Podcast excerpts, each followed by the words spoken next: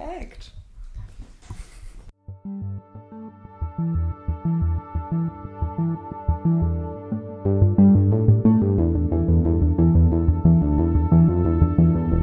Es wird sein, als hätte die Apokalypse angefangen und ihr werdet von Frauen überflutet werden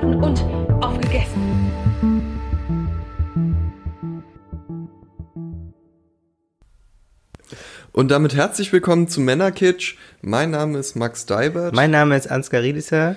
Und wir hängen hier im Eiszimmer, was gar nicht mehr so eisig ist, weil hin und wieder mal die Sonne scheint. Und haben Semesterferien und langweilen uns in Leipzig. Also ich habe jetzt einfach mal für uns gesprochen. Ich langweile mich in Leipzig. Also ich habe ein wahnsinnig aufregendes Leben. Echt? Hm. Hau raus. Äh, ja, äh, ich habe heute zum Beispiel sehr lange, aber sehr schlecht geschlafen. Das Hm. war interessant, habe ich mich nicht gelangweilt. Hast du was geträumt? Mm, ja, sehr viele Sachen. Ich habe vorm Einschlafen noch einen Artikel über diesen Missbrauchsgipfel von der katholischen Kirche gelesen, der gerade stattfindet. Und dann ging es, glaube ich, irgendwie um, um den Vatikan. Mhm. Das war aber ganz seltsam. Ich weiß nicht mehr genau, worum es ging. Ich habe heute, der Postillon hat auch was dazu gepostet. Ähm, irgendwie Priester reisen jetzt wieder ab, weil es beim Mit Missbrauchsgipfel darum geht, es zu verhindern. Oh. Ähm, Woo! Humor, Satire darf alles. Yay! Und da hat irgendwie äh, der Top-Kommentar war, äh, und führe mich nicht in Versuchung, sondern suche mich in der Unterführung. Äh, der Äh, ist ich auch alt. Alt? Ja. Echt? Ja, alt. Ja, du bist auch katholisch aufgewachsen, da kennt man diese ganzen Witze schon. Ne? Hm. Und darum hast du schlecht geträumt, weil gerade dieser Gipfel, äh, Nee, ich glaube, ich habe einfach schlecht geschlafen und das war dann zufällig so der Content, den mein Gehirn gerade zur Verfügung hatte. ne, wir haben uns ja schon mal so ein bisschen, äh, als da diese Studie rauskam, haben wir uns ja so ein bisschen reingelesen, beziehungsweise wir sind es überflogen und waren immer wieder empört und dann haben wir wieder weitergelesen und waren wieder empört. Es ist ja äh, wahnsinnig wenig im Verhältnis zu dem, was die Dunkelziffer ist, was da jetzt offengelegt wurde in dieser Studie. Also äh, wo es jetzt um Missbrauch in der Kirche geht. Und darum, äh, ich glaube, das war so einer der Gründe, weshalb wir uns dann entschlossen haben, nicht darüber zu reden. Aber spannend ist es natürlich trotzdem, dass jetzt dieser Gipfel stattfindet und zu sehen, ob da über- überhaupt irgendwas beschlossen wird oder ob das jetzt ein symbolischer Akt ist. Ja, genau, ja, das wird schon spannend werden, weil so die Eröffnung durch Papst Franziskus war ja wohl, dass er sagt, ähm, die Leute wollen Taten und nicht Worte. Damit hat er, Von der Kirche. damit hat er erstmal recht. Aber ob es dazu kommt, tatsächlich, dass da sich was ändert, ist die zweite Frage. Ich weiß Wann- noch gar nicht, wie lange der Gipfel noch geht. Wann hat das letzte Mal die Kirche Taten und nicht Worte sprechen lassen? Bei den Kreuzzügen. Nice. Dann wieder eine Weile her. Ja. Gott will es, war ja das Motto. Hm. Echt? Ja, das war das Motto also von einem von den, die haben ja mehrere gemacht, von einem von den Kreuzzügen, weil Gott will es. Was eine gute, gute Catchphrase ist, kann man immer sagen. Wollte ich gerade sagen, das könnte man ja jetzt auch so die, die Klimaschüler, die immer freitags demonstrieren. da war, ich wünsche mir hiermit offiziell ein Gott will es Schild auf dem nächsten Klimawalk am Freitag. Ja, genau, das ist einfach so ein, so ein Satz, den man in jede Argumentation anhängen kann, einfach als Endplädoyer. Oh, beim ersten Roman. Einfach vorangestelltes Zitat, Gott will es. Gott will es. genau, mit diesem Satz wurden wirklich viele Menschen umgebracht, aber auch dieser hippe 20-something-Roman ähm, fängt damit an. Ist das nicht toll? Mir hat neulich jemand gesagt, es hätte noch niemand einen Roman über die Verlorenheit unserer Generation geschrieben. Ähm, Ich würde dagegen stellen, die These, es hat noch niemand keinen Roman über die Verlorenheit unserer Generation geschrieben. richtig, ja, das würde ich auch sagen. Außerdem ist, glaube ich, unsere Verlorenheit nicht wesentlich anders als die Verlorenheiten anderer Generationen. Findest du nicht? Nee. Ich meine, wir sind so verloren, dass wir einen Männlichkeitspodcast machen. Haben die anderen Generationen noch nicht gemacht. Die anderen Generationen hatten die technischen Möglichkeiten noch nicht, sonst hätten Schiller und Goethe das sofort gemacht. Meinst du? Ja, Was haben die denn über Männlichkeit zu sagen gehabt? alles. Richtige Germanisten-Antwort. Ich habe ihre Tagebücher gelesen. Alles. Alles. Können die sagen dazu. ja, genau. Ist so. Vielleicht, ja, vielleicht ist es wirklich so ein reines Kommunikations- oder Mediums-Ding, dass unsere Generation verlorener wirkt, weil es äh, mehr kommuniziert wird. Hm. Auf mehr Kanälen und dadurch einfach präsenter ist. Ja, also genau, ich, wahrscheinlich muss man wieder relativieren. Ja, ich glaube schon, dass es eine spezifische, also dass es spezifische Eigenheiten gibt jetzt äh, in unserer Generation, wenn man dieses Wort überhaupt verwenden will, weil das ja ein bisschen willkürlich ist immer, finde ich. Also ich glaube schon, dass es spezifische ähm, Sachen gibt, eben durch die mediale Vermittlung, die, die man bisher noch nicht hat, auch durch ähm, einfach andere Möglichkeiten und hierzulande auch ein Wohlstand, den es so bisher in der Stabilität und in der Breite, glaube ich, noch nicht gab. Es gibt schon spezifische Eigenheiten, die wir haben. Hm. Oh, mein Kopf ist gerade so der. Ich wollte gerade noch irgendwas sagen. Fuck.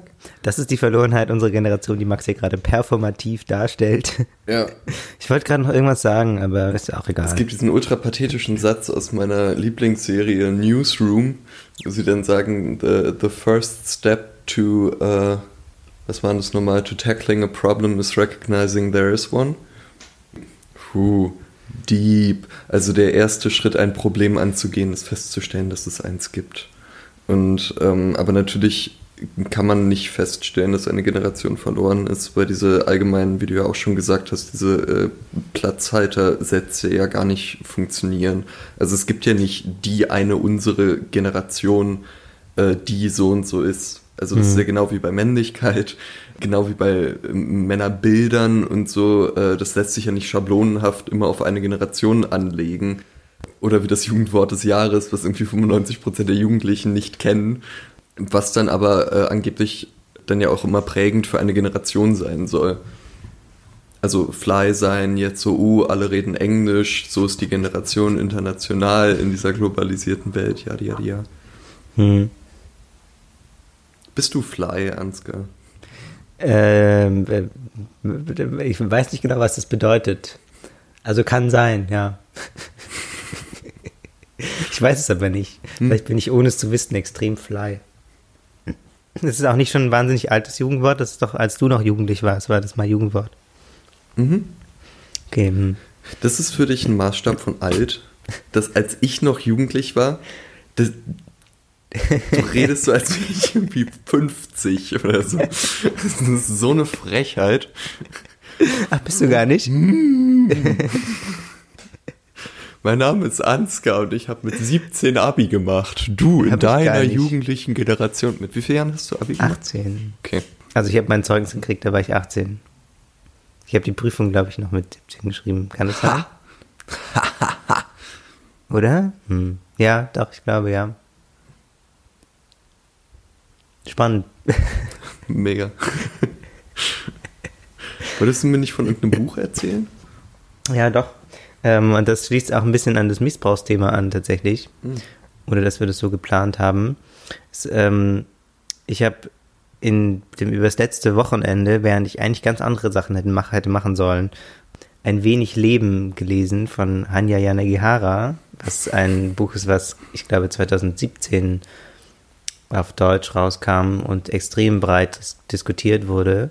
Das ist so ein fast tausendseitiger Roman über vier äh, Männer, also Männerfreundschaft zwischen vier Typen in New York, die man so, also in Rückblenden von ihrer Kindheit bis dann, bis sie dann so 50 Richtung 60 sind, ähm, begleitet. Und das Interessante daran für unseren Podcast ist, dass es tatsächlich um vier Männerfiguren geht und eigentlich im ganzen Roman die Frauenfiguren nur sehr, sehr am Rand bleiben. Also es kommen so ein, zwei Frauenfiguren regelmäßig vor, aber die bleiben sehr, sehr vage und spielen überhaupt keine tragende Rolle. Und es geht eben in diesem von einer Frau geschriebenen Roman eigentlich nur um Männer.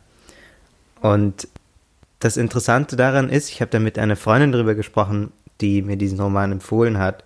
Und die meinte, dass Männer da intimer porträtiert werden als äh, in den meisten anderen Romanen, die sie kennt, weil es sonst, meinte sie, immer, wenn es um Gefühle geht, direkt aus weiblicher Sicht erzählt wird. Und da geht es um Gefühle aus männlicher Sicht. Genau, ja.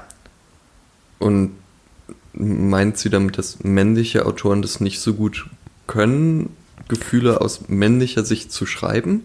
Ja, ich glaube, sie meint vor allem, dass sie das nicht machen. Oder Okay. nicht in der, nicht in der Konsequenz machen wie in diesem Ein wenig Leben Roman. Der, um das kurz noch zu sagen, da geht es eben um weit, in weiten Strecken auch um Missbrauch und auch um ähm, Traumatisierung und um eben so Beziehungen, die so ähm, schwanken zwischen ähm, einer, einer Liebesbeziehung und einer Freundschaft, wo man irgendwie nicht so, wo es alles sehr uneindeutig ist über weite Strecken und es ist eben immer sehr, sehr emotional. Also es ist exzessiv, wird oft gesagt, und das würde ich auch sagen, ähm, sowohl äh, in der Länge als auch in der Darstellung von Intimität, als auch in der Darstellung von Gewalt. Also es ist, ich glaube, das brutalste Buch, was ich überhaupt gelesen habe. Gleichzeitig aber auch gibt es sehr zärtliche Stellen, so, wo dann äh, einer der Freunde immer versucht, die Hauptfigur, die eben diesen Missbrauch erlebt hat, und erlebt weiterhin über, die, über den Verlauf des Romans, versucht zu, zu retten quasi und aus diesem, aus diesem Trauma rauszuholen. Und dann habe ich mir überlegt, ob ich, ob ich andere Männerfiguren kenne, so in der Literatur, die ich bisher gelesen habe, die so intim sind und von Männern geschrieben oder überhaupt so intime Männerfiguren. Und ähm, mir sind so ein paar vielleicht eingefallen, aber Werther? vielleicht fällt, wollte ich gerade sagen, genau. Zum Beispiel, ja. Der ist ja auch sehr feinfühlig und sehr sensibel und so. Ähm, und man kriegt äh, über, also das ganze, der Roman ist ja im Prinzip dazu da, um sein Innenleben kennenzulernen. Aber ich dachte, vielleicht fallen dir noch welche ein. Ich, ich äh, spick gerade mal so ein bisschen rüber zu meinem Bücherregal. Dann hätte ich noch äh, von Föhr, äh, Hier bin ich im Angebot. Oder generell Mhm. einfach alle Bücher von Föhr. Habe ich auch nicht gelesen. Sag mal. Äh, da geht es um einen männlichen Protagonisten, der in den USA lebt und ähm, Jude ist und ähm, überlegt, als es zu einer Katastrophe kommt äh, in Israel, äh, zurückzufahren nach Israel, also praktisch äh, mit diesen Heimkommern da mitzufahren und für den Staat Israel zu kämpfen. Und das ist äh, auch ein, also ein Roman über eine Familie, aber auch sehr, sehr nah dran an dieser männlichen Figur und äh, dessen Gefühle zu, äh, oder deren Gefühle zu, naja, zu Heimat, zu ähm, Verantwortung und diese ganzen Themen. Das fand ich schon sehr intim. Ja, und dann dieses, äh, was er da geschrieben hat, äh, über 9-11, war ja das? Äh, unglaublich nah und Dingens, war das für? Extrem laut und, Und unglaublich, nah. Aber das war doch auch so ein Ding. Äh, um einen Jungen, der seine Eltern äh, bei dem äh, Anschlag da von 9-11 verloren hat. Ist ja auch mega private. Herrndorf. Herrndorf-Bücher. Ja, aber Herrndorf hat vielleicht manchmal noch so eine gewisse coole Abgeklärtheit. ja, schon heftig. So wie auch Christian, also so Faserland von Christian Krach, das geht glaube ich, in eine, von der Figur her, nicht von dem drumherum, aber von den Figuren her in eine ähnliche Richtung. Klar, aber die Frage ist dann ja vielleicht auch, kannst du in der Literatur wirklich nur Nähe zu Figuren aufbauen, wenn die völlig unironisch ist und so das pure Gefühl da ist. Also nein, nein, ist nein, ja nein, nein, das will ich nicht, das will ich nicht sagen, aber trotzdem ist, glaube ich, in, in den Sachen, die wir, ähm, oder die du jetzt genannt hast, ist ja oft so, eben, ebenso, dass es dann ähm, ironisch gebrochen ist oder, oder so und dass es eben nicht so ein nicht, nicht, nicht, nicht so direkt und quasi radikal emotional ist, wie jetzt ähm, in diesem Jana Gehara-Roman. Und vielleicht ist es eben so, dass man dann äh, eine, eine Frau braucht, die diesen, diesen Roman schreibt über, über Männer. Also die, die These bleibt ja jetzt im Raum stehen, ähm, kann sie das als Autorin, hat sie es geschafft, als Autorin und halt auch als Frau diesen Figuren äh, eine emotionale Tiefe zu geben, woran, womit männliche Autoren Schwierigkeiten haben. Ihren männlichen Protagonisten mhm. oder auch weiblichen diese Art von Tiefe zu verleihen. Na, das ist auch schon wieder so, so wertend. Also ich würde jetzt nicht sagen, dass es, dass Männer, Männer keine Tiefe können oder so. Also das, das ist nicht, was ich sagen will, sondern tatsächlich habe ich eben so eine Art von Männerfigur kannte ich vorher noch nicht, die eben so konsequent auf der einen Seite äh, irgendwie, also so, genau, die, die, diese, diese Mischung aus äh, Verletzlichkeit und so einem, so einem Schutzpanzer aus Leute auf Abstand halten und erfolgreich sein und habe ich, kannte ich bisher noch nicht so richtig. Weil eben diese, diese ganzen Sachen, die man dann in den, die man bei den Figuren beschreibt, eben, dass man zum Beispiel auf Abstand geht und ironisch wird, das dann eben oft gespiegelt ist in der Art, wie geschrieben wird. Also auch bei Herrndorf, ähm, auch bei, was weiß ich, Faserland, was wir jetzt schon hatten. Werte nehmen wir vielleicht mal raus, ist einfach nochmal eine andere, eine andere Sache. Schublade. Andere Schublade, genau. Also hat dir in dem Buch gefallen, dass es sich weniger hinter Ironie oder solchen Sachen versteckt, ja. sondern mehr äh, zulässt, diese Gefühlszustände der Protagonisten darzustellen. Hm. Ich, ich glaube, wir drehen uns, wenn wir jetzt nur über die Literatur hm. sprechen, hm. drehen wir uns ein bisschen im Kreis, weil ich dann jetzt wieder zum Anfangspunkt zurückkommen würde, dass ja auch Ironisierung nicht Emotionalisierung ausschließt in der Literatur. Die Frage wäre ja dann jetzt nochmal, wie, wie werden Männer dargestellt? Und, und, und vielleicht nicht nur in der Literatur. Also wie werden emotionale Männer dargestellt, frei von Ironisierung? Oder können sie das überhaupt? Also ich habe ja letzte Folge so viel Werbung für Bodyguard gemacht. Ich hoffe, ihr habt euch das in der Zwischenzeit mal angeguckt.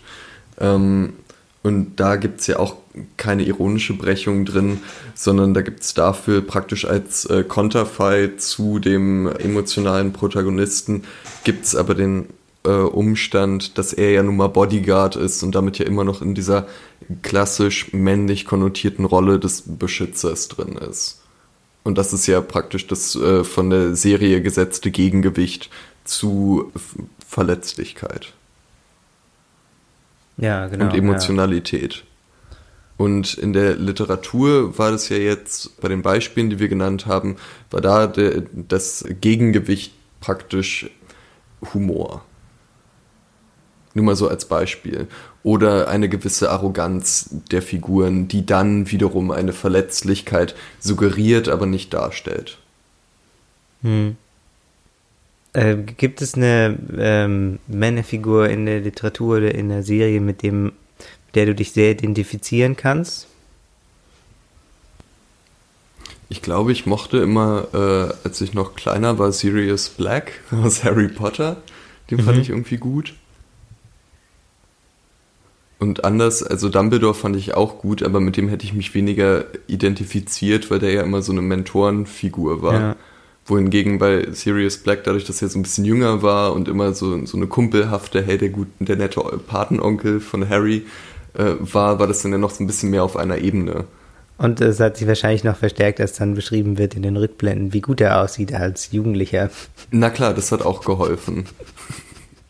da habe ich mich sofort selbst drin gesehen und dachte, wow. Wow, ich kann mich bestimmt auch mal in einen großen Hund verwandeln. In einen großen blonden Hund. Ja. Ja, aber tatsächlich ging es mir auch so. Ich hätte ja auch ähm, bei Harry Potter, hatte ich gen genau diese zwei, also hätte ich auch Dumbledore und Sirius Black. Echt? Ja, Ach, geil. hätte ich auch gehabt. Warum? Weil, also so, Dumbledore fand ich irgendwie immer, ähm, also genauso wie die Figur ja auch eingelegt ist, wenn man das mit ein bisschen Abstand ähm, sieht, der soll ja so, äh, der ist ja deswegen faszinierend, weil er ähm, immer sehr unklar bleibt. Also man weiß irgendwie, er ist sehr wohlwollend, was sich dann so langsam auflöst, sodass man irgendwann so auch so ein bisschen einen Hint kriegt, dass er auch eigene Ziele verfolgt, aber man weiß es nicht genau. Ähm, dann ist er so, so super unangefochten mächtig, Mhm. Aber nicht auf eine, ähm, Gewalttätige Art? genau, Mhm. sondern eher auf, auf so eine Art, die, wo man irgendwie, und das ist ja auch sehr geschickt beschrieben, ähm, wo, wo man so ein Charisma anmerkt, aber tatsächlich zum Identifizieren ist er natürlich zu distanziert. Mhm. Und Sirius Black im Gegensatz ist, äh, ist schon so eine, ist eine viel zugewandtere Figur und viel ähm, präsenter. So auch mit seinen, er hat, es, es wird viel schneller klar, was er für einen Konflikt hat. Es ist viel schneller klar, dass er irgendwie ein, ein nicht, nicht so wie Dumbledore, bei dem er sehr spät einsetzt, dass er irgendwie Probleme hat, bei denen Harry ihm helfen kann, Mhm. sondern bei Sirius Black ist im Prinzip ja ähm, das erste Mal, dass wir ihn so richtig kennenlernen im dritten Band, ist es schon so, dass, dass dann Hermine und Harry ihn retten kommen und so. Also es ist irgendwie eher so eine gleichberechtigtere Figur. Ja. Und anders als bei Dumbledore, wo ja auch dies, was du schon meinst, äh, das Kalkül eine große Rolle spielt, ist es ja bei Sirius noch viel mehr so straightforward, äh, dieses, dass er alles für Harry tut und äh, ganz doll gern der tollste, wichtigste Super-Patenonkel für Harry sein will. Und, und, und das ist ja auch eine Form der Liebe oder der Zuneigung, die ja total irgendwie auch bewegend ist und ja auch, äh, glaube ich, als ne, vielleicht auch als Ziel eine gute Sache ist. Ja, und er ist natürlich auch verletzlich einfach, ne? Also man, man erfährt dann, dass seine Familie ihn verstoßen hat und so weiter. Also er kriegt so viele Facetten, wo man das Gefühl hat, man kommt näher an ihn ran. Ja. Den ich auch noch mochte, war äh, Remus Lupin. Der ist allerdings ein bisschen so distanzierter von dem Ganzen. Genau, er ist so der ein war halt Lehrer, eher so, ne? Ja. Der war eher so als Figur spannend. Ja. Ja, das stimmt, ja. Wobei und, ich mir und die. Snape. Und Snape, ja, mit Snape habe ich mich mir sehr identifiziert. ich habe gedacht, ich würde auch so gerne in einem Kerker wohnen. das ist toll. Und immer diese Emo-Frisur. So verbuschelter Beetle. nee, ein fetthaariger Beetle. Äh, heute hätte Alan Rickman Geburtstag gehabt, Oh, wenn er noch lebte. Ja, er ist natürlich eigentlich der faszinierendste, also einer der faszinierendsten Schauspieler in diesem Harry Potter Mhm. Franchise. Ne? Voll. Genau wie die Figur ja auch eine der faszinierendsten ist. Richtig, ja, das stimmt. Und ich kann mir tatsächlich die ähm, Filme, äh, wo Remus Lupin mitspielt, nicht mehr ohne gewisse Gänsehaut angucken, weil er da zwar so eine super nette Figur ist, aber der gleiche Schauspieler ähm, hat auch den, den bösesten Bösewicht, den ich kenne, gespielt, nämlich den, ähm, äh, den aus, dem, aus der dritten Staffel von Fargo, der einfach so, so ein ähm, bulimischer, ganz ekliger Typ ist, der irgendwie eigentlich fast nie, glaube ich, selbst Gewalt anwendet, aber ähm, der steht dann zum Beispiel da und stochert sich mit so einem Zahnstocher so im Zahnfleisch rum. Und dann wird so ganz nah rangezoomt wie auf seine kaputten Zähne. Oh. Und dann, dann ist er immer da und ähm, dreht dann so eine relativ alltägliche Situation in sowas wahnsinnig Unheimliches, indem er dann immer zum Beispiel sagt, also es ist dann so eine Alltagskommunikation, er will irgendwas von jemandem wissen, aber es ist halt völlig unpassend, weil es einfach irgendwie so abends ist und sie sind mit so einem Family-Dinner und er ist einfach reingelaufen und ist dann mit denen ähm, und sagt, er ist jetzt der Geschäftspartner von dem und das stimmt halt eigentlich nicht. Und so, also so, so dass das, deswegen kann ich mir den nicht mehr angucken, ohne dass ich denke, "Uah." so. Aber ähm, vielleicht kriegen wir nochmal einen Männlichkeitsaspekt daraus, aus diesen Figuren. Auch bei Harry zum Beispiel, der ja schon eigentlich eine sehr klassische Männerfigur ist in der Hinsicht, dass er so, also er ist, er ist so der klassische männliche äh, Protagonist von Jugendromanen, deshalb, weil er so von Anfang an auserwählt ist. Das ist immer safe. Hm? Wo jetzt wir diskutieren können, ob das eine sehr männliche Sehnsucht ist oder nicht. ich Also wollte gerade sagen, das ist doch schon bei Sokrates auch schon immer so. Bei Es gibt Sokrates. Es gibt die bei dem, Jugend, Prophezeiung. bei dem Jugendroman von Nee, Sokrates. gerade deshalb nicht nur bei Jugendromanen, sondern dieses der Auserwählte. Es gibt die Prophezeiung und er muss die Helden-Epos da se seinem Weg folgen. das ist Sokrates? Nee, eigentlich nicht. Ich wollte gerne einen alten griechischen Namen sagen. Ja, Ödipus vielleicht. Aber bei dem läuft das alles nicht so gut. Jedenfalls, ähm, Harry, äh, Achilles. sollen wir einfach random ähm, antike Männernamen droppen? Georgos. genau, der berühmte Georgos, die Ja, Georgos. Der war auch auserwählt. Achso, genau, aber auf jeden Fall ähm, gibt es wenig auserwählte Frauen. Hm? So, diese, diese komische Christusfigur ist meistens männlich. Dann kann er auch ganz viele Sachen ganz, ganz toll. Er ist wahnsinnig sportlich und kann ganz toll Quidditch spielen. Ähm, er ist auf sich selbst zurückgeworfen, weil seine Eltern tot sind und seine Verwandten scheiße. So, also er ist auch so ein Lonesome Rider, bis er dann Freunde findet. Und er ist so super klug und so. Und immer derjenige, der alle rettet am Ende. So, das, das sind schon, ja, irgendwie klassische Männlichkeitsaspekte, die hier geschildert werden, oder?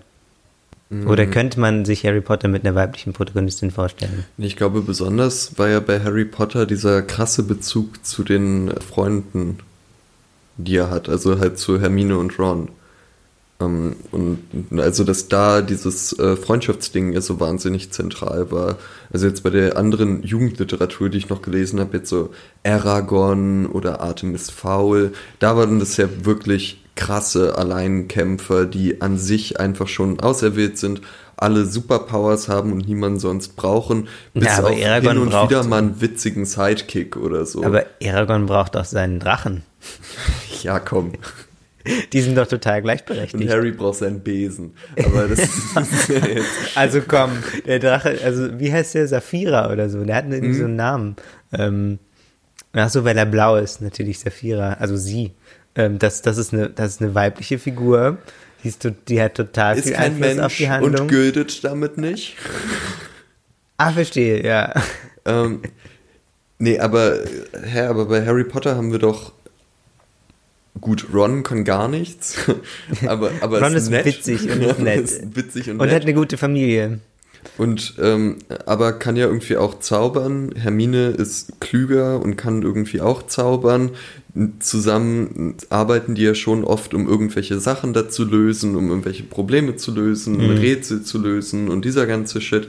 Also ich finde, es hat schon noch eher, was auch wenn er trotz dieser Prophezeiung immer so wahnsinnig im Zentrum steht, werden die Probleme tackeln die ja schon immer so als, als Team. Wie so bei, bei Teambuilding-Maßnahmen im Escape Room. Naja, aber also es ist, es endet, glaube ich, fast jeder Band damit, dass Harry was alleine machen muss. Harry muss dann alleine äh, Voldemort ähm, im, im Körper von Quirrell bekämpfen. Harry muss alleine diesen äh, Patronus am Ende vom dritten machen. Harry muss im vierten die ganze Zeit alleine irgendwelche Aufgaben lösen. Harry muss am Ende dabei sein, wenn Voldemort und Dumbledore kämpfen. Harry muss alleine, um jetzt mal in den siebten zu springen, äh, dann zu, zu Voldemort und dann sterben Ja, na klar, oder doch weil nicht er ja sterben. nun mal dieser fucking Auserwählte Genau, ja, also aber das sind ja auch nicht immer Sachen, die er sich persönlich ausgesucht hat. Also nee, aber trotzdem, trotzdem ist das das Muster. Und ich glaube schon, dass es. Er hat im vierten Band hat er seinen Namen nicht in den Feuerkelch gemacht, den hat ein anderer da reingemacht, der wollte gar nicht mitmachen bei dem Trimagischen Turnier. Ja, aber trotzdem muss er das dann. Also so. Ja, ähm, und hat es geschafft mit Hilfe seiner Freunde. Ja, das, ja, das bestreite ich auch gar nicht, aber trotzdem geht es mir eigentlich mehr um dieses Motiv von dieses, dieser Jesus-Komplex. Ja, na klar, die Bücher heißen ja auch Harry Potter. Ja, Also, genau. Natürlich. Die Freunde von Harry Potter. Harry und seine illustren Freunde. Hermine Granger. und der Feuerkelch. Mhm. So, klingt auch nicht ganz so gut. Ähm, nee, aber äh, so, also ähm, das ist ja schon, und damit äh, schließt sich vielleicht der Kreis zu Jana Gehara, weil es auch da um einen zentralen, eine zentrale männliche Figur geht, die nicht auserwählt ist, aber herausgehoben durch dieses super verstörende Leid, was, was äh, der schon in seiner Kindheit erfährt. Ähm, Jude heißt die zentrale Figur, ähm, was er schon in seiner Kindheit erfährt und was dann sein ganzes Leben prägt. Und das ist eigentlich das, wofür sich die Autorin dann interessiert. Also ich will nicht sagen, dass jedes Buch mit einem Protagonisten per se ähm, in meine These reinspielt. Aber trotzdem ist es, glaube ich, ein, ein männlicher Gedankengang, dass man sich irgendwie so als herausgehoben empfindet permanent. Aber du fandest ihr Buch doch gut. Also ich bin gerade ja, doch, verwirrt. ja, ja, doch. Also es ist gut, aber es ist so ein, so ein Motiv, was ich immer wieder und das, sehe. Ja, das aber auch immer wieder Aber ich bin mir nicht ganz kritisiert sicher, ich bin mir nicht wird. ganz sicher, Also ob ich das gut fand. Aber Gerade ja, bei der Jugendliteratur wird es doch viel kritisiert, äh, also dass ja jetzt auch versucht wird, dafür zu sorgen, dass es mehr weibliche Protagonistinnen gibt, auch mehr, wo gezeigt wird, dass auch äh, junge Frauen was schaffen und hinkriegen Mhm. und nicht immer nur Sidekick sind oder irgendwie Hilfe kriegen oder so. Ich finde halt immer, vielleicht auch, weil ich aufgewachsen bin mit den Büchern, aber dass Harry Potter da immer noch so ein bisschen raussteht. Insofern, als dass ich es immer ein bisschen billig finde, es deswegen zu kritisieren. Man kann ja trotzdem dafür sein, dass es mehr Bücher gibt mit weiblichen Protagonisten. Hm. Und, Und ich meine, es aber- gibt auch in Harry Potter gute Frauenfiguren. Genau. So auch ambivalente Frauenfiguren, ganz viele. Und auch einfach full-blown böse Mhm. Frauenfiguren. So, also es gibt es ja alles.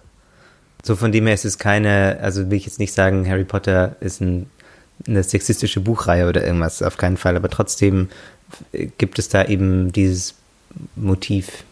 was es jetzt auch in dem anderen Buch gab. Mhm. Genau, in Ein wenig Leben von Hanya Yanagihara, um den Namen für dich nochmal zu sagen. Danke. Genau, also vielleicht ist das, vielleicht kann man das anwenden auch auf viele andere Phänomene. Also wenn, wenn wir in Literatur so ein, Beher also so ein Motiv, was so oft wiederkommt, ähm, finden, schon bei Sokrates und dann bis, bis jetzt in aktueller Jugendliteratur, dann ist es wohl ein, ähm, Weißt du, was mir gerade Sache, die- auffällt? was? Harry Potter hat auch eine Frau geschrieben. ja, What? genau. Ja, ja. What? Ah! Krass. wow, der Kreis schließt sich ja wirklich. Crazy. Holy shit. Ja, aber also dann kann man das vielleicht anwenden auf äh, viele andere Phänomene in, in der echten Welt quasi. Das ist eben, wenn es, wenn Männer einen Hang haben, sich auserwählt und herausgehoben zu fühlen, dann erklärt es vielleicht ähm, Donald Trump oder Christian so. Lindner. Christian Lindner. Der hat Harry Potter gelesen. Und dann, Ich muss in einem Unterhemd auf ein Plakat. Wie mache ich das? ich brauche ein, eine Aktentasche. ja. Probleme sind dornige Chancen. Wie beim dritten Band, als es diese Dornenpflanze gab. Das war eine Chance.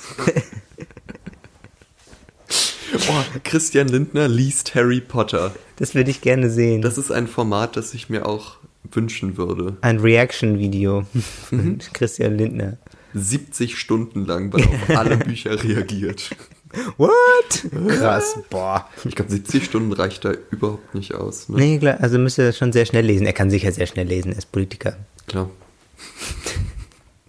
Aber er liest nicht laut, also man weiß nie, was er gerade genau. liest. Man sieht immer nur, wie Weiß er nie- reagiert. Genau, man muss dann irgendwie so na- nach äh, was er gerade, ähm, wo er gerade sein könnte, wenn man sein Lesetempo irgendwie berechnet. Mhm. Und dann sieht man, dass er total erschreckt ist von der Szene, wo, weiß nicht, der Geist kommt, während Harry badet oder so. What? Krass, what? Das ist so die Szene, die dir als erstes einfällt. Bei der Christian Lindner Da warst du richtig würde. traumatisiert, als du gelesen hast. So, wow. Harry badet Okay. und da kommt ein Geist einfach rein. Ja, Die nee, katholische Kirche trifft sich zum Missbrauchsgipfel. Es wurde übrigens von verschiedenen katholischen Stellen damals, als es noch rauskam, diese Reihe Harry Potter auch sehr kritisiert, dass es ein Ersatz Jesus sei. Wie Harry sein Ersatz Jesus? Ja, dass es gefährlich ist, weil das vielleicht ein kon konkurrierendes, ähm, eine konkurrierende Erzählung zur Bibel und zur christlichen Lehre ist. Wie Freddie Mercury. Der war mein Ersatz Jesus, beziehungsweise ist er immer noch. Your own personal Jesus? Ja. Oder? Das ist doch von Queen, oder?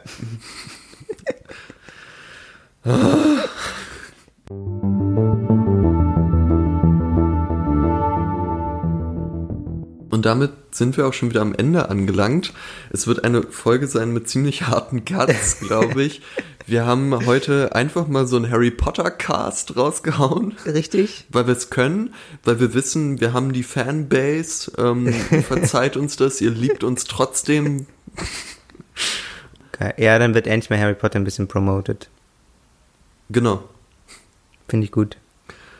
Und damit wünschen wir euch noch Happy Semesterferien, beziehungsweise an die arbeitende Bevölkerung Happy Arbeit. Happy Arbeit. Macht's gut. Ciao.